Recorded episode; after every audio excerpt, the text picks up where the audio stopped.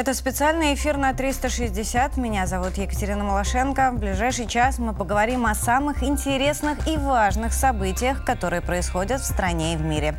Вы можете смотреть нас на всех наших площадках в соцсетях. Подписывайтесь, оставляйте комментарии. А самые интересные будем зачитывать прямо здесь в студии. И давайте сразу к делу. Москву снова атаковали украинские беспилотники. Обломки упали в жилом районе Красногорска.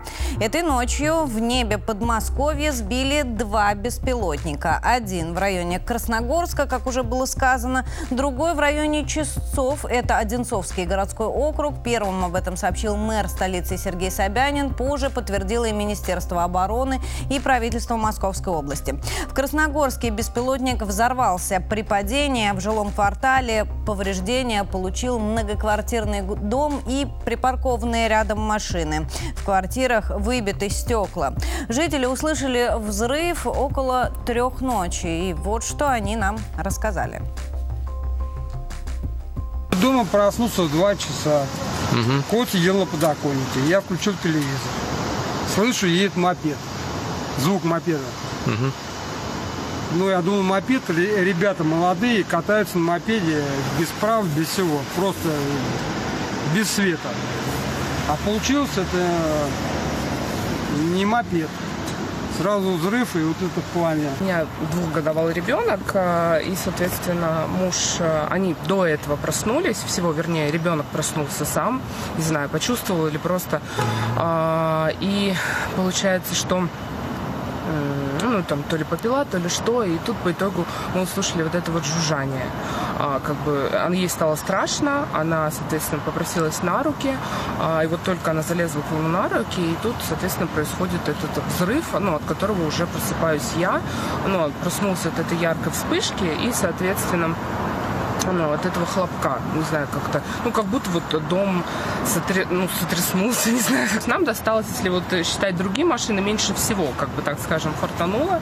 Это, получается, капот, заднее крыло, а, и на лобовом стекле есть э, небольшие, тре... ну, как сколы, выразимся так. То есть, э, ну, опять же, говорю, выбирая из других машин, у нас как-то еще легко обошлось.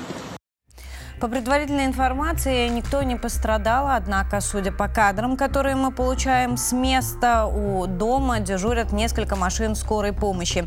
На месте ЧП работают все экстренные службы, в том числе глава городского округа, идет поквартирный обход. В Министерстве обороны информацию об атаке украинских беспилотников подтвердили. Два из них были обнаружены ПВО и подавлены средствами РЭП в Подмосковье и еще два в Брянской области. В военном ведомстве произошедшее назвали очередной террористической атакой киевского режима. Что касается беспилотников, упавших в Брянской области, они упали э, не в населенных пунктах, и это было ночью. Из-за произошедшего в московских аэропортах Внуково и Домодедово были задержаны рейсы на вылет и прилет. В Домодедово, например, задержаны 6 рейсов на вылет и 7 на прилет. Два вовсе отменены отменены. Во Внуково задержали вылет семи рейсов, столько же задерживаются на прилет, один отменили. Помимо этого, для ряда рейсов э, изменен терминал прилета и вылета. Часть перенаправлена в Шереметьево. Но сейчас э, все воздушные гавани столицы работают в штатном режиме. Российские военные этой ночью пресекли атаку украинских беспилотников и около Крыма. Дежурные силы ПВО обнаружили и подавили средствами РЭП э, два беспилотника, которые потеряли управление и потерпели крушение над акваторией Черного моря примерно в 40 километрах от побережья Крыма. Это случилось северо-западнее полуострова, уточнили в Министерстве обороны. Кроме того, наше военное ведомство сегодня ночью сообщило об уничтожении разведывательного катера ВСУ в Черном море.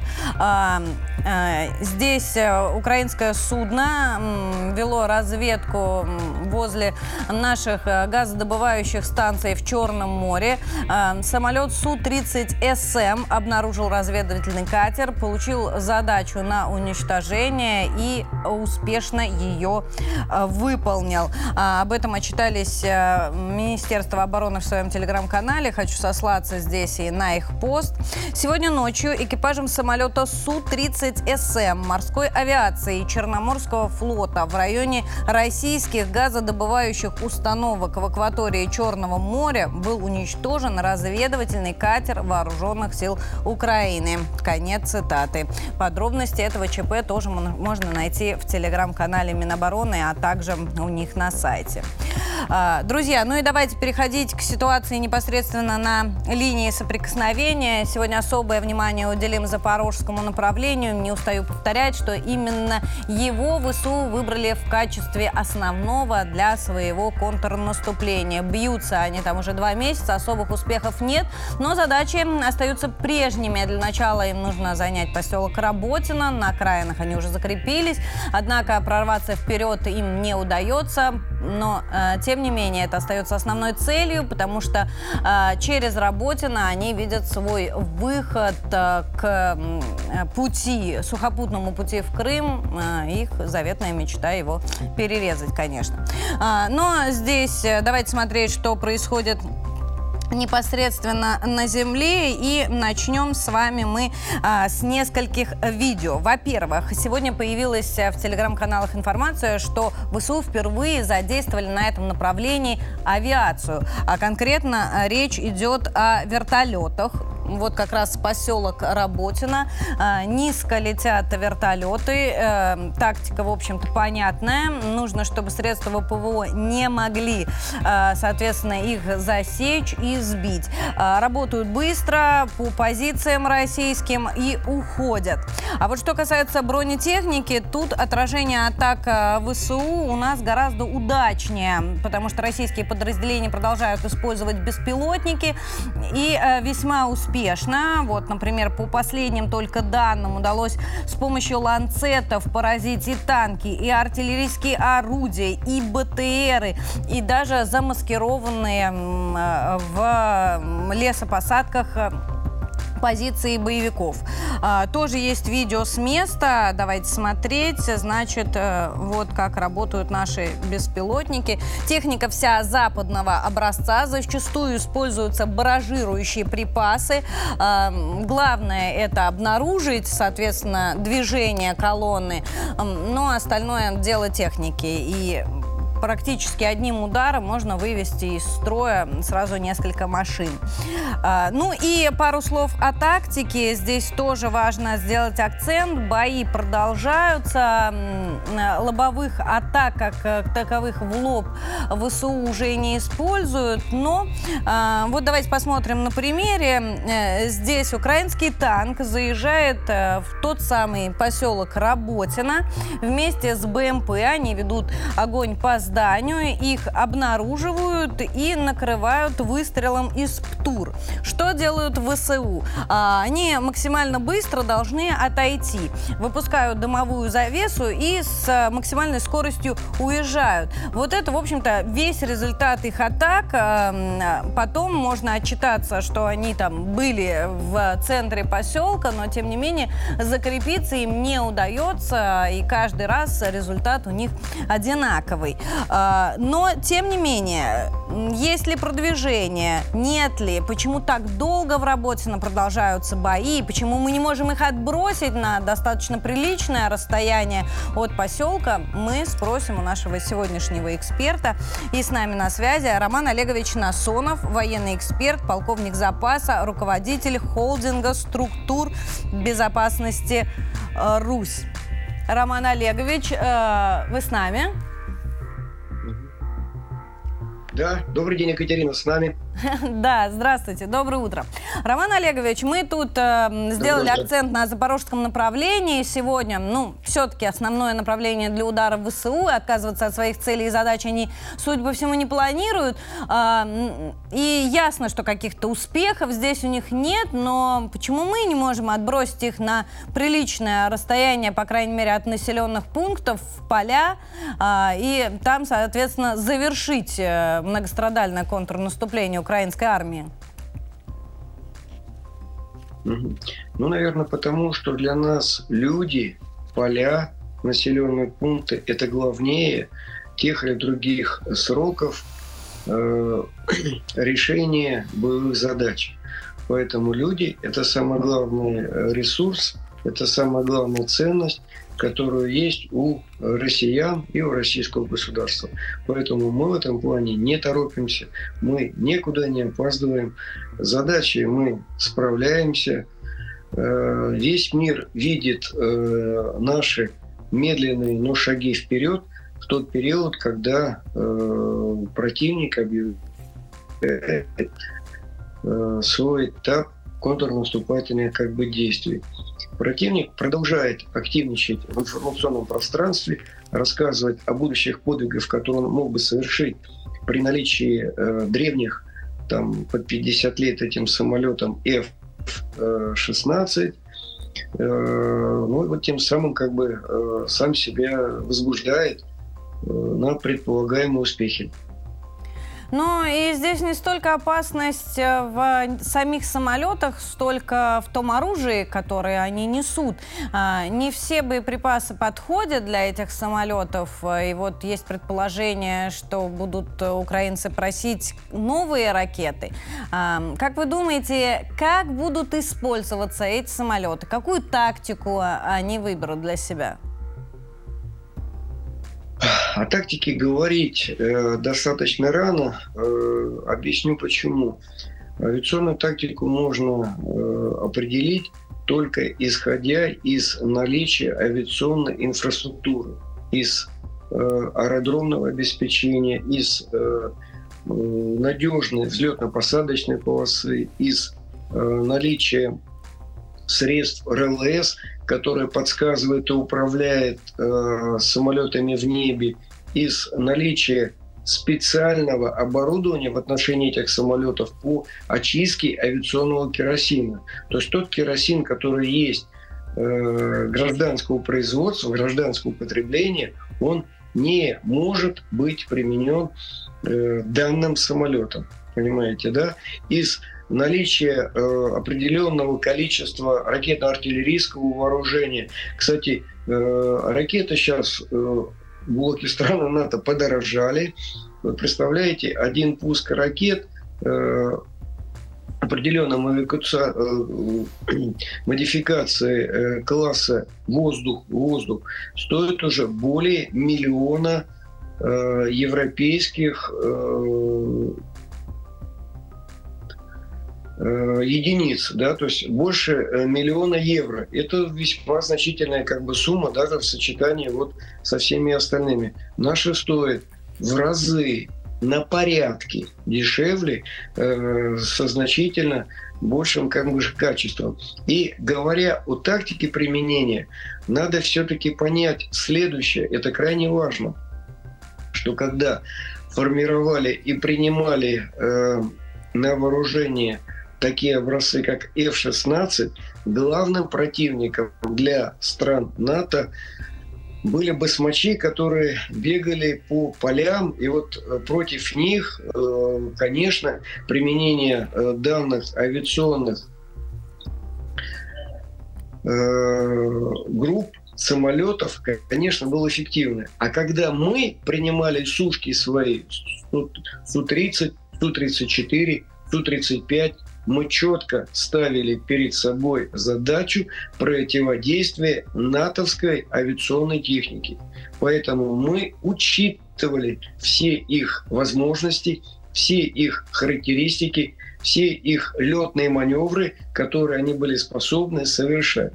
Роман Олегович, ну тогда вопрос. Если угу. это так дорого а, и, ну, в общем-то, не настолько эффективно, насколько хотелось бы, а, почему бы не заменить самолеты на другое оружие? Оружие будущего беспилотники, а, безусловно, очень эффективны, стоят не так дорого, можно купить в огромных количествах, ну, на те деньги, да, за которые им поставляют самолеты. Почему они не делают такой выбор?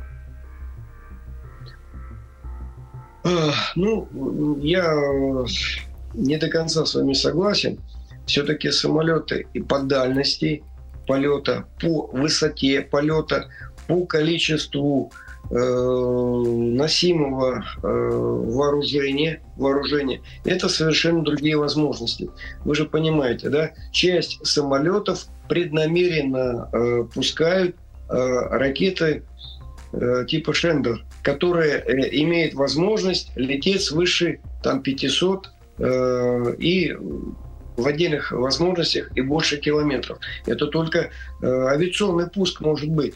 Э, ни с какого там э, э, небольшого как бы э, беспилотника эту ситуацию как бы не решить. Второе. Высота ведения э, разведки. Понимаете? Да, можно, конечно, показать э, тактические э, элементы местности, тактическое расположение, э, по сути, бой но только в небольшом, небольшом как бы возможности. А возможность камер э, очень э, значительна. И э, есть такие возможности, которые позволяют с 10 тысяч метров, с 20 тысяч метров снимать эту э, характеристику. Понимаете? Поэтому эти возможности как бы несоизмеримы. Беспилотники хороши, никто не говорит. Для тактического применения, а для более глубоких возможностей, для возможности заглянуть значительно за передний край, достигнуть э, центров управления, центров принятия решений. Вот тут должен быть некий комплекс, микс э, между э, авиацией пилотируемый и беспилотный. Что у нас, по крайней мере, абсолютно точно есть. И еще раз говорю, что мы первые в мире научились роями, роями. То есть одновременно применять беспилотники и управлять ими уже в ходе совершения боевой задачи. Роман Олегович, ну если вернуться в день сегодняшний, э, самолетов-то по факту еще нет, и если будут, то в следующем году, получается, им держать вот этот фронт в работе, но до следующего года придется? Если ну, все упирается в самолеты, они говорят, нет самолетов, не можем наступать. Ну, вы понимаете, вот э, не хотелось бы вам, как э, красивой девушке, рассказывать про танцора и про причинную невозможность в хорошем танце. Вот э, они будут искать что-то другое. Вот нет самолетов, плохая погода, э, значит, там э, жирный чернозем, э, затяжные дожди, значит, э, большие реки. Э, маленькие крокодилы. То есть они будут искать э, совокупность как бы действий, которых э, будут любым образом оправдывать их неспособность неспособность исполнить эту как бы задачу. Кстати, вы знаете, на что бы я еще хотел обратить внимание? С какой обидой генеральный секретарь НАТО э, на Россию, что Россия выставила э, поверженную натовскую технику на выставке э, «Армия-23». Вы представляете, он что сказал? Что НАТО не является участником данного конфликта, она просто передала на время до победы, до победы. То есть, видите, они вот так вот э, рассуждали э, Украине, вот ту технику, которую вот Россия, ну, по сути, э, бесплатно Э, значит, показывает ее неспособность к современным э, общевойсковым бою. Спасибо вам большое за это мнение. Роман Олегович Насонов, военный эксперт, полковник запаса, руководитель холдинга э, структур безопасности «Русь». С нами был на связи. Друзья, мы идем дальше. Я напомню, работаем с вами в режиме реального времени, следим за развитием событий вместе, пишите комментарии, а мы переходим ко второму блоку нашей программы, то есть к международной повестке. И главная тема сегодня, безусловно, это открытие 15-го саммита БРИКС. БРИКС. Сегодня Владимир Путин примет участие в одной из сессий по видеосвязи. А, БРИКС – это Бразилия, Россия, Индия, Китай и ЮАР. И вместе это 40% населения планеты. Совокупный ВВП БРИКС свыше 27 триллионов долларов. Это несколько слов о силе, мощи и влиянии объединения. Нашу страну на саммите представляет глава МИД Сергей Лавров. Он, кстати, уже прибыл в ЮАР. Вот такая встреча получилась с национальным колоритом. Не могу не показать вам видео, которое сегодня утром опубликовала Мария Захарова.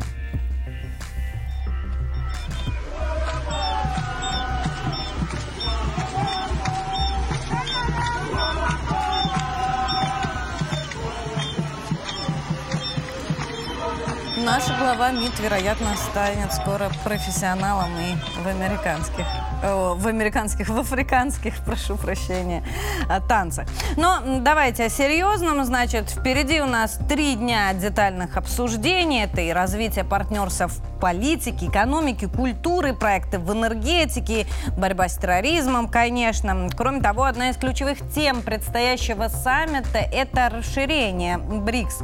Заявки официально уже подали больше 20 стран. Кроме того, еще 20 выразили выразили свое желание неофициально. А, о чем а, все это говорит? А, встает вопрос, что будет с БРИКС дальше? Если раньше это были пять стран, которые на основе равноправия а, путем консенсуса достигали каких-то экономических э, торговых соглашений, а, то теперь э, объединение растет и работать в прежних э, рамках, по прежним механизмам оно уже не сможет. Естественно, предстоит решить в том числе и на этом саммите, ну, по крайней мере, составить некий план действий, как объединение будет работать дальше. А, вот эксперты выделяют несколько направлений развития. Например, у пяти первых стран останется право вето. Но с другой стороны, это может не устроить новых партнеров. То есть консенсус как э, путь решения проблемы или достижения соглашения не подходит. 40 э, государств физически не могут договориться в рамках одного саммита. Если голосовать, э, это второй вариант, то как? А достаточно ли будет э, простого большинства или нужно собрать две трети голосов за какое-то решение? Все это предстоит решить. Э, ясно, в преддверии саммита только одно. Э, желание участвовать в БРИКС говорит о том, что мир больше не желает никаких лидеров, э, никому не желает подчиняться. Но, тем не менее, без сближения и объединения не будет развития. Опять же, причины экономические экономическая. А, Запад так стремился к глобализации, но забыл, что строиться она должна на равноправии а, и навязывал всем, соответственно, свою политику. А, однако, когда один пытается манипулировать другим, другой ищет себе других партнеров. Соответственно, партнеры уходят, так и появился БРИКС. Соответственно, страны, которые раньше работали на Запад, теперь хотят работать на себя. Как результат, появились и расчеты в национальном национальных валютах, и соответствующие инфраструктуры, платежные системы. И все больше стран хотят пользоваться именно этими механизмами. Вот в чем причина их желания присоединиться к БРИКС. Но еще предстоит, как я уже сказала, э, выбрать пути развития этого соединения. А, ну а что касается конкретной встречи, которая начинается сегодня в Йоханнесбурге, она пройдет в центре Сэндтон. Впервые впервые с момента, кстати, появления пандемии коронавируса. На встречу приедут 34 э, руководителя стран, при этом участвовать будут не только президенты, но и крупные бизнес-сообщества. Впервые, кстати, на мероприятиях БРИКС будет представлена Беларусь. Известно, что э, Ми из Минска приехала глава МИД Сергей Олейник. Кстати, участвовать в БРИКС будет также и делегация ООН. Э, ну а конкретных решений, о конкретных решениях мы с вами узнаем по ходу саммита. А, вот э, наши авторы из телеграм-канала 360 задались вопросом, сможет ли БРИКС или не сможет принять всех кандидатов. И пришли к выводу, что нет. Я сейчас хочу сослаться на один из постов в нашей телеге, вы можете почитать подробности. Но вот э, что нам э, говорит сотрудник Центра европейских исследований Института мировой экономики экономики и международных отношений Российской Академии Наук Владимир Оленченко. Желание многих незападных стран вступить в БРИКС зависит от непредсказуемости самого Запада. А, и эм, не только потому, что неизвестно, как будет работать БРИКС, неизвестно, как отреагирует Запад, неизвестно, как будут строиться отношения потенциальных э, партнеров БРИКС с Западом. Все это, безусловно, влияет э, на развитие международной обстановки. А, к этой теме мы еще будем обязательно возвращаться и сегодня, и завтра. Саммит продолжается в течение нескольких дней. Ну а пока перейдем к вашим комментариям.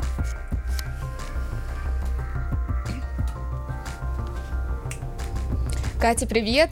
В Телеграм обсуждают новость. Юникло окончательно ушла из России. Японский бренд одежды отказался от аренды всех помещений в российских ТЦ. Места уже частично заняли другие магазины. НТ иронизирует. Ну все, теперь не во что будет одеваться. А вот Сергей к бренду настроен лояльно, но оптимизм не теряет. Футболочки приятные у них были, неплохое качество. Пух пуховички легонькие тоже ничего. Жаль, что ушли, конечно, но думаю, найдутся находчивые русские ребята и сделают не хуже, а то и лучше. Ника подсказывает, на Ламоде есть эта фирма. Вот такой лайфхак. Лайфхак, точно. Обсудили в Телеграм и сообщение Пентагона. Госдеп США одобрил продажу Польши американских вертолетов «Апачи» на сумму около 12 миллиардов долларов. Миша Васильев пишет. Важное слово «продажу». По 315 долларов с каждого поляка только за вертолеты. Андрей интересуется, а деньги откуда они возьмут? Вова Н комментирует. Это ж сколько они хотят вертолетов? Это же уже счет на сотни штук. В России примерно 600 ударных вертолетов, а теперь Польша получит пару сотен. США решили реально натравить Польшу на Россию. Ох, реально в ближайший год-два увидим ядерные грибочки, по крайней мере, на линии Львов-Краков. Вот такое мнение от Вовы Н. Продолжайте оставлять свои комментарии в социальных сетях. Я напоминаю, мы есть в Телеграм, Одноклассниках и ВКонтакте. Катя, тебе слово. Спасибо, Катя. Мы продолжаем. Вернемся к международной повестке. Кстати, об оружии западном еще сегодня обязательно поговорим. А, но а, сначала мне хотелось бы вернуться к саммитам, которые сейчас а, в мире пойдут один за другим. Вот, смотрите, сегодня БРИКС, потом стартует встреча союзников Украины в Рамштайн и G20. G20 в сентябре, с 9 по 10 сентября должна пройти эта эта встреча. И вот сегодня стало известно, что Индия не пригласила Украину.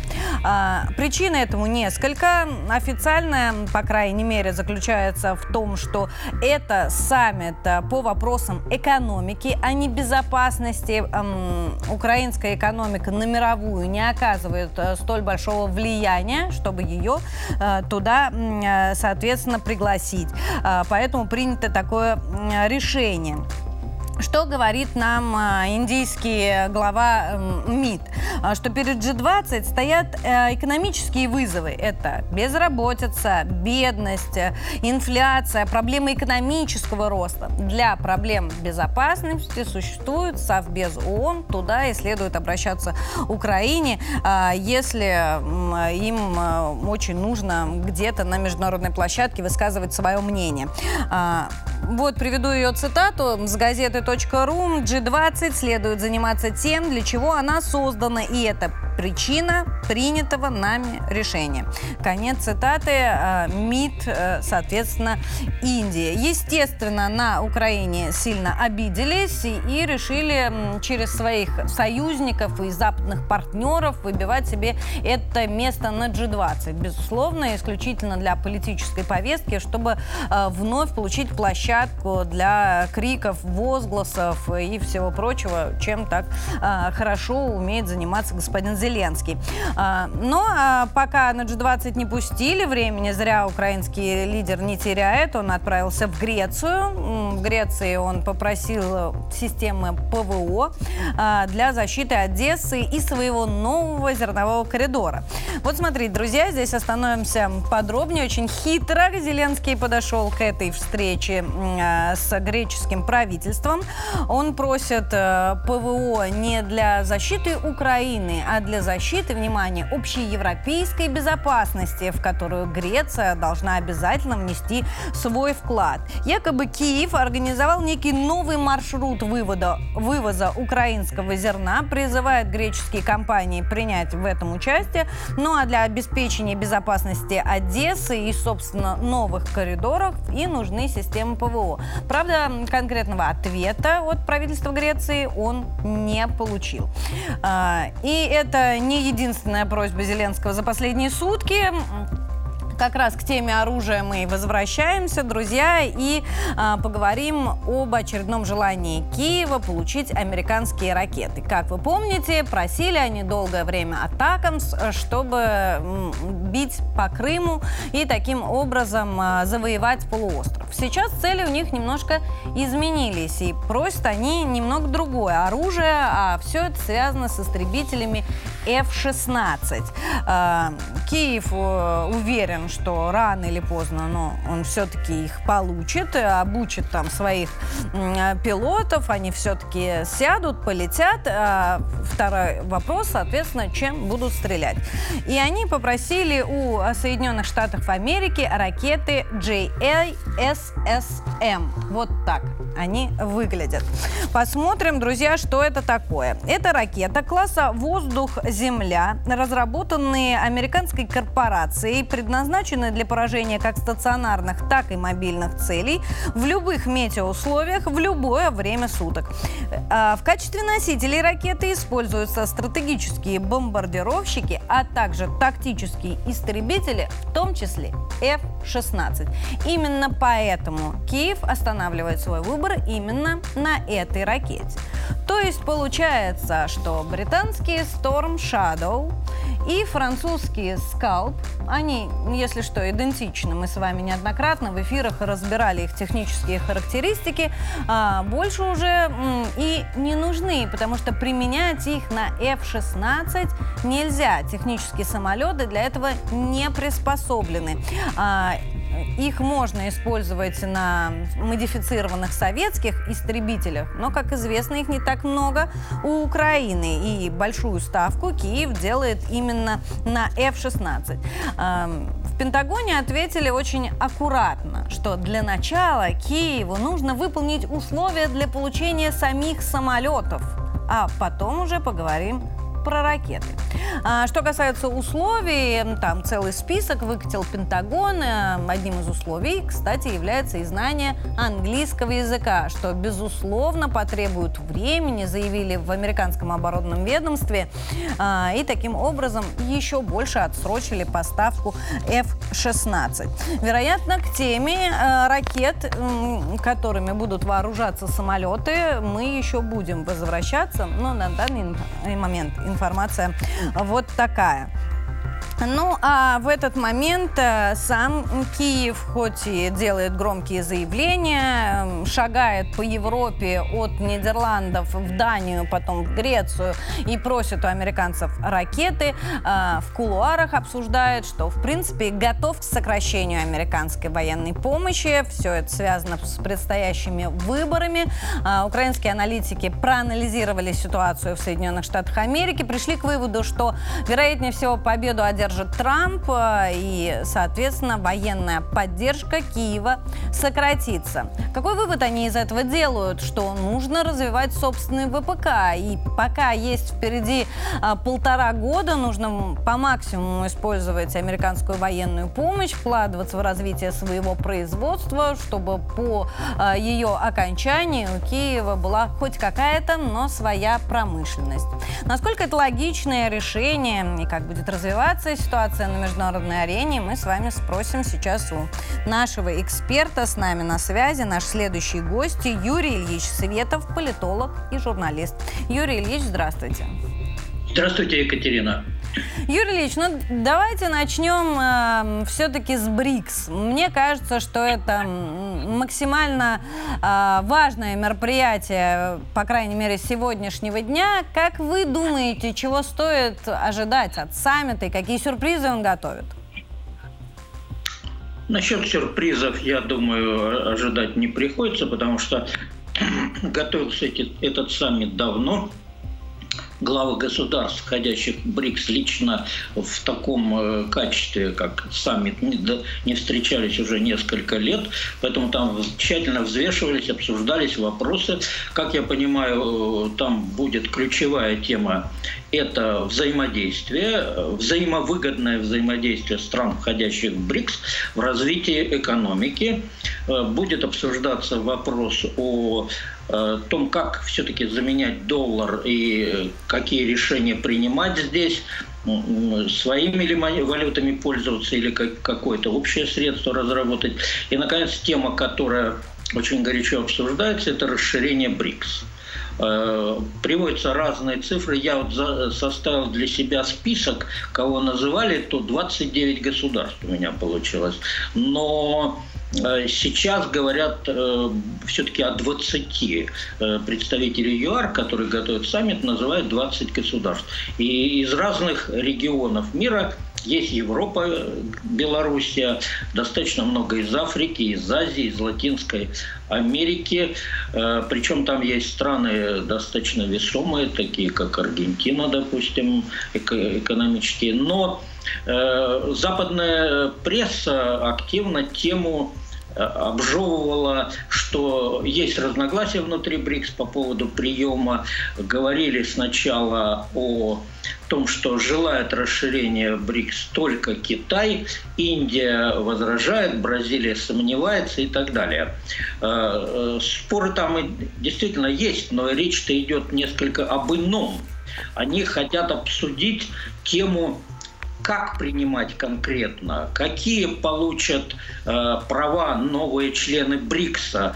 То есть и э, Бразилии, и Индии хотелось бы, чтобы у пятерки учредителей БРИКС, а давайте вспомним, что учредили БРИКС, между прочим, на пятом Петербургском экономическом форуме, то есть родом-то он из э, Петербурга этот БРИКС. Э, вот они это хотят закрепить. То есть все же смотрят БРИКС в какой-то мере сейчас становится конкурентом Организации Объединенных Наций. Организация Объединенных Наций достаточно неповоротлива из-за множества членов там, там 200 государств, и всегда трудно согласовать свои задачи. Поэтому э, для этого там есть Совет Безопасности. И как я, если я правильно понимаю, то Индия и Бразилия они бы тоже хотели, чтобы вот у этих пяти государств, создавших БРИКС, были было немножко больше прав, чем у тех, кто сейчас туда приходит. И это свои сложности, потому что одна из особенностей БРИКС – это полное равноправие входящих туда государств. То есть здесь спор идет между управляемостью и э, желанием стать глобальной организацией. Думаю, что какие-то моменты будут проработаны, и э, расширение БРИКС в какой-то мере произойдет на этом саммите. Хотя надо понимать, Екатерина, с приемом каждого государства свои проблемы, ту же Венесуэлу принимать, это демонстративный шаг по отношению к американцам или кого-то из африканских государств принимать. Там Южноафриканская республика тоже ведь хочет быть ведущей страной континента. А там есть и Нигерия, и Эфиопия, которая очень здорово численность населения прибавила, которые тоже на эту роль претендуют. У Индии там Пакистан рядом. Ну, много вопросов, но это нормальное явление для того мира, который будет. Один из российских экспертов очень, в общем-то, метко заметил, что главная, обсужд... главная цель этого саммита БРИКС – это будущий мировой порядок. Да, но предугадать реакцию Запада, э, обиженной, так скажем, стороны от э, западного-то миропорядка все отказываются, можно или нельзя? Нет, отказаться, скажем, откровенно нельзя сиюминутно. Это процесс, э, ну, 10-20 лет, наверное. Но тенденция к этому есть, желание это есть. И БРИКС сейчас может позволить себе такой шаг, как отказать в приглашении президенту Франции Макрону, который как представитель коллективного Запада рвался туда. Еще пять лет невозможно было такое представить, но это происходит.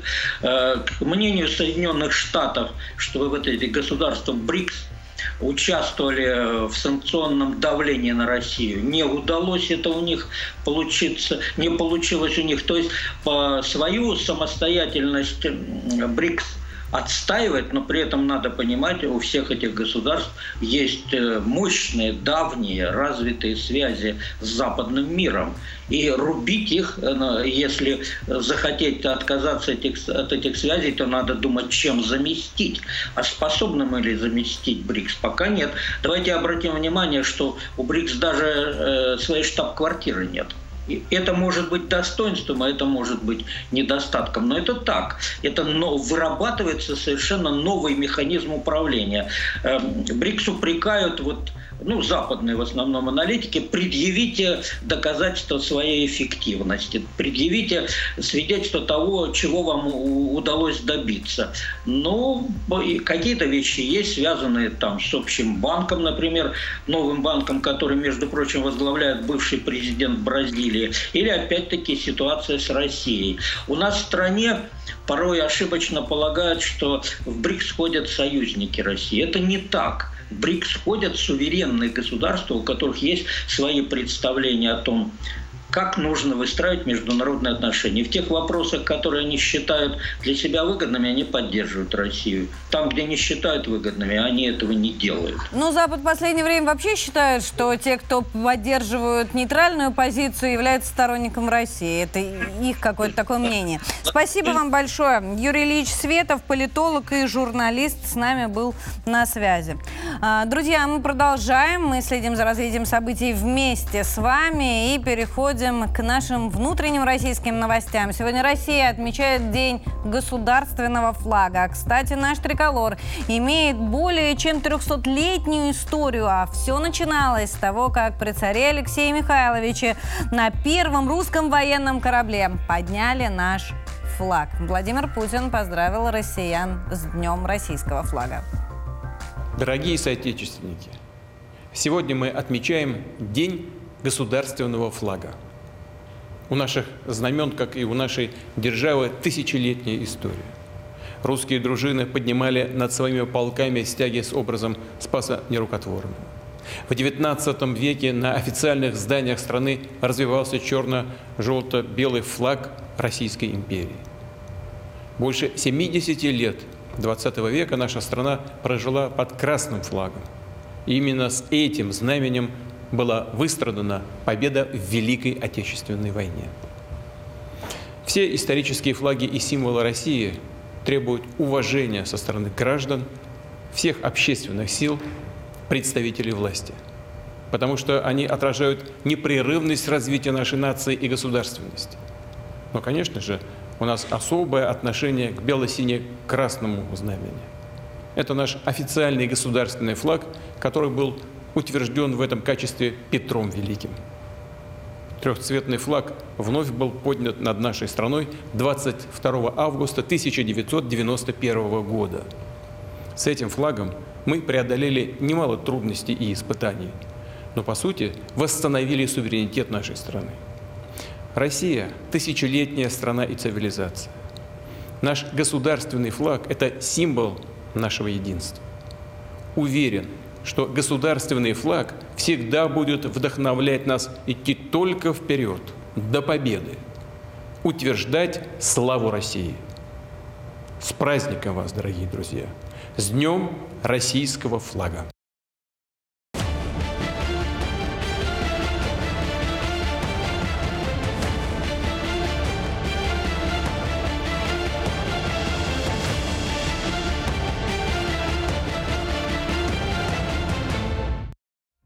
Кроме того, Владимир Путин провел рабочую встречу с губернатором Подмосковья Андреем Воробьевым. Три основные темы на повестке – это внимание к семьям участников СВО, а, транспортная система и расселение аварийного жилья. Мои коллеги разбирались в подробностях.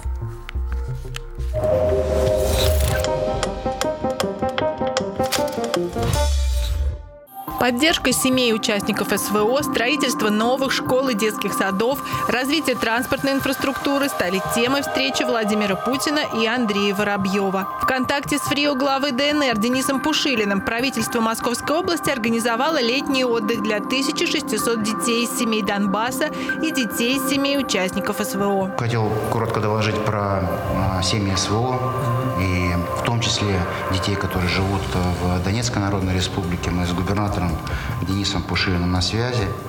Соответственно, мы организовали отдых деткам, которые хотели на море. И часть, 1600 человек на море, а 900 человек приехало к нам в Литвиново. Это наш а, подмосковный детский лагерь. Как и все семьи военнослужащих, а, также дети их могли отдохнуть.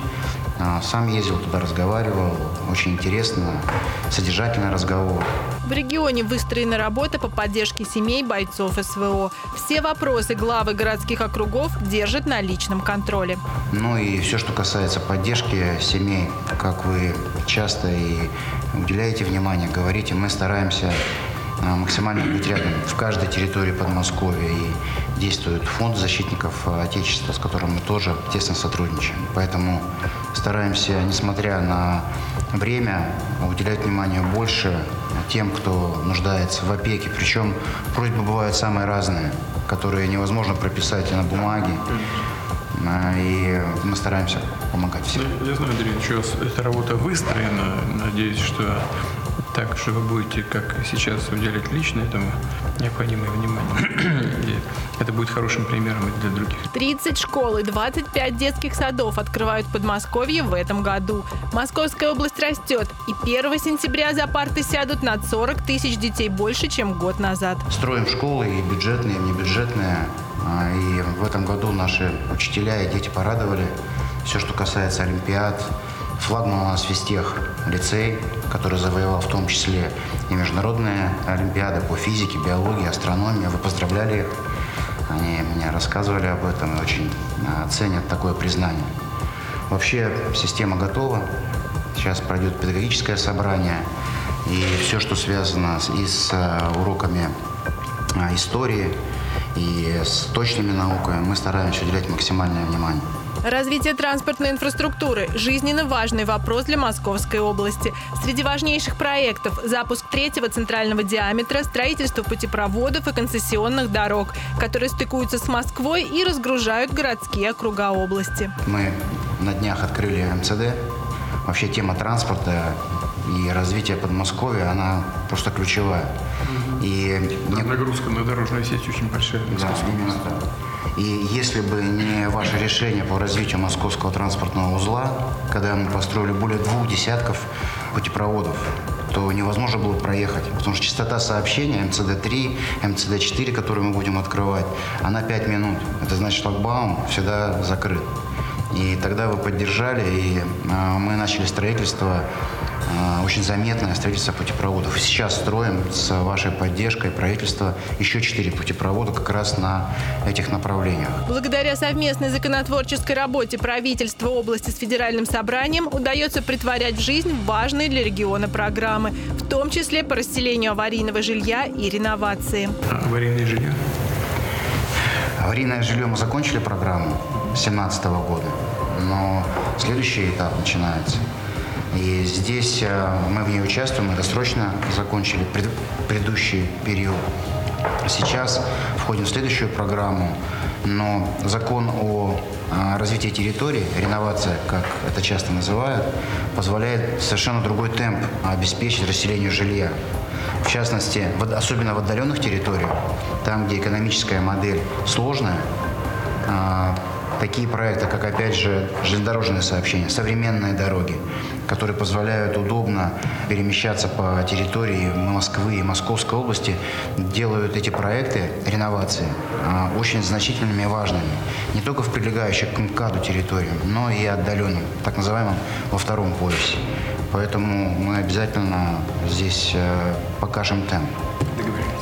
Закрытие и рекультивация мусорных полигонов благодаря федеральной поддержке решила одну из главных проблем Подмосковья. Среди других актуальных вопросов, с которыми столичный регион успешно справляется после принятия соответствующих федеральных законов, газовая безопасность, благоустройство лесов и парков, право жителей выбирать управляющую компанию. Следственный комитет установил трех лиц, причастных к гибели диггеров в московском коллекторе. Трагедия произошла в Москве из-за э, поднявшегося уровня воды э, после ливня 20 августа. Виновным теперь грозит до 10 лет лишения свободы. В компаниях-организаторах прошли обыски. Э, их владельцы и руководители объявлены в розыск. В коллекторе спустилась группа из восьми человек. Тела пятерых найдены.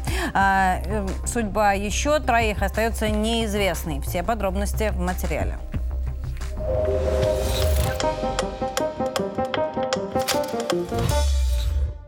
Следственном комитете установили причастных к организации незаконной экскурсии по коллекторам в Москве. Провели обыски в квартирах, несколько человек объявили в розыск. Заведено уголовное дело. Организаторам грозит до 10 лет тюрьмы. Одного из причастных скоро могут заключить под стражу. По последним данным, 20 августа группа из восьми человек отправилась в подземные каналы. Хотели исследовать столичную реку Неглинку. Возглавлял ее опытный диггер Константин Филиппов. В этот день на город обрушился ливень. Каналы затопило. Все участники экскурсии перестали выходить на связь.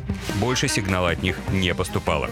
Из восьми человек нашли четверых, все они погибли. Сначала обнаружили два тела в районе парка Зарядье, это подростки 15 и 17 лет. Позднее сообщили еще о двух погибших, одна из них школьница. У нее, по данным прессы, травма головы. В СМИ уже заявили о пятом найденном теле. Судьба остальных пока неизвестна. По некоторым данным, на экскурсию записались около 24 человек, но из-за предупреждения о надвигающихся ливнях многие отказались отказались от вылазки. Экскурсия по коллекторам Неглинки – популярный аттракцион. Опытный диггер Даниил Давыдов утверждает, что маршрут несложный, но при любой возможной опасности вылазки положено отменять. После ЧП он и сам спускался на поиски пропавшей группы. Если обещают дожди, всегда все спуски отменяют. Что вчера произошло, я, честно говоря, не могу понять. За два часа всегда обзваниваются клиенты, принимается решение, проводить или не проводить. Бывает, что прям вот уже все встретились, экскурсовод отменяет экскурсию. Организаторы экскурсии уверяли, что она безопасна.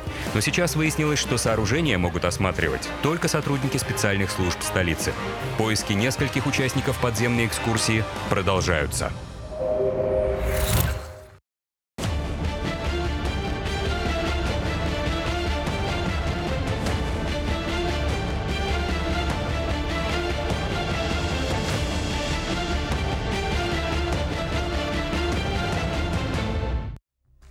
Была ли у диггеров возможность спастись? И почему вообще было принято решение, несмотря на прогноз, спускаться под землю?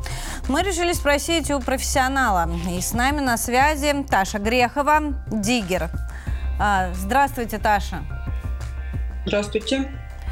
Ну, вопрос, в общем-то, задан. Вы как думаете, в таких условиях, в такой ситуации была ли возможность выжить и что для этого нужно было делать?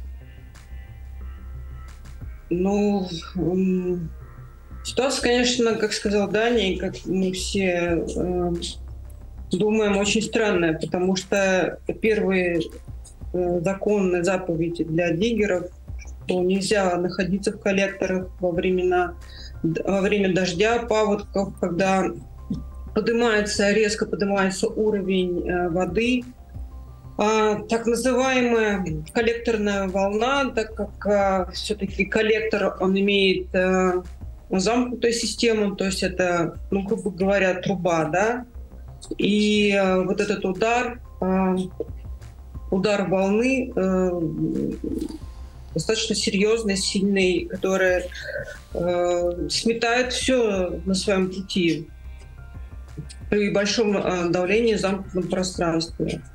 Я не хочу делать никаких предположений, но факт остается фактом. Найдено четыре тела. Э, остальные не выходят на связь. Остается только молиться. Все, что я могу сказать.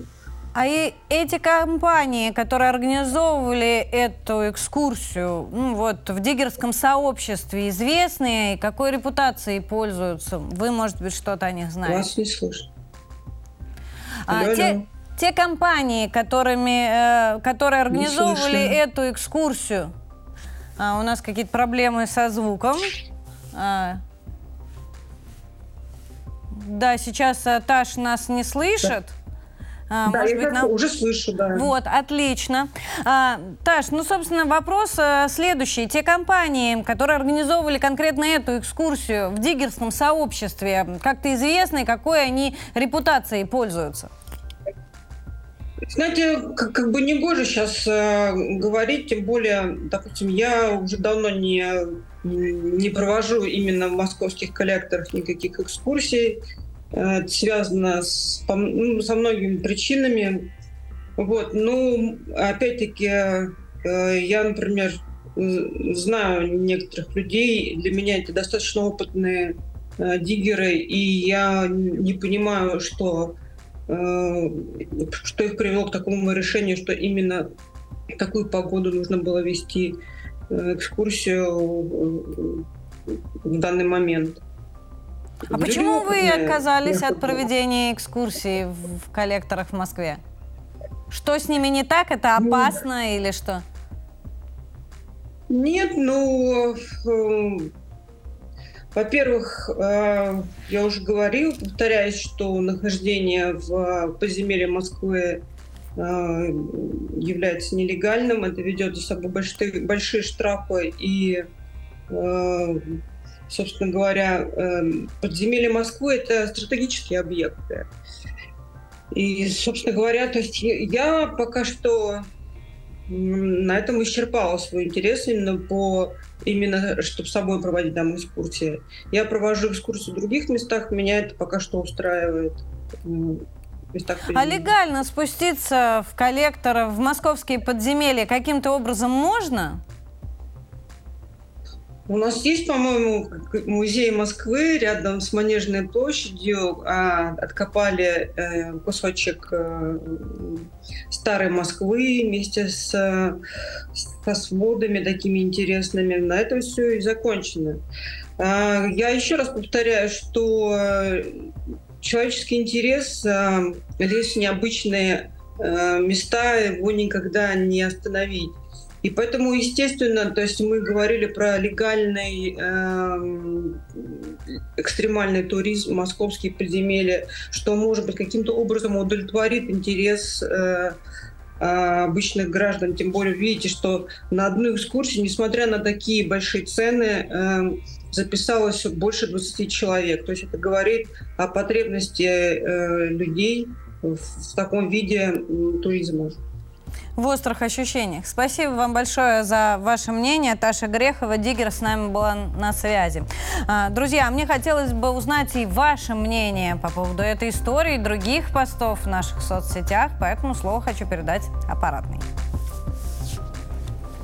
Катя, спасибо. Что еще обсуждают в наших социальных сетях? Королевский пингвин, сэр Нильс Олаф III, проживающий в Эдинбургском зоопарке, дослужился до генерал-майора. Пингвин считается талисманом гвардии Норвегии. В 1913 году норвежец Эдвард э, Сальвенсен подарил птицу зоопарку. Ее назвали Нильс Олаф в честь, в честь Нильса э Нильса Эгелина и Олафа V, короля Норвегии. Нынешний пингвин уже третий Нильс Олаф. Норвежские гвардейцы посещают птиц, приезжая на Эдинбургский парад. Евгений Величко комментирует. Традиции – это хорошо. А Надя Гусева пишет. Как мило. Татьяна более скептично настроена. А пингвин третий по счету знает об этом. Но как бы талисман умирает и назначается новый. Талисман. Почти как король умер, да здравствует король.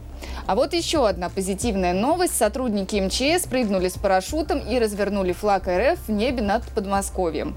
С Днем флага России поздравляет Елена Ивановна. Круто, молодцы, комментирует Яна Бородина. Ирина присоединяется к, к ее комментарию, тоже пишет круто.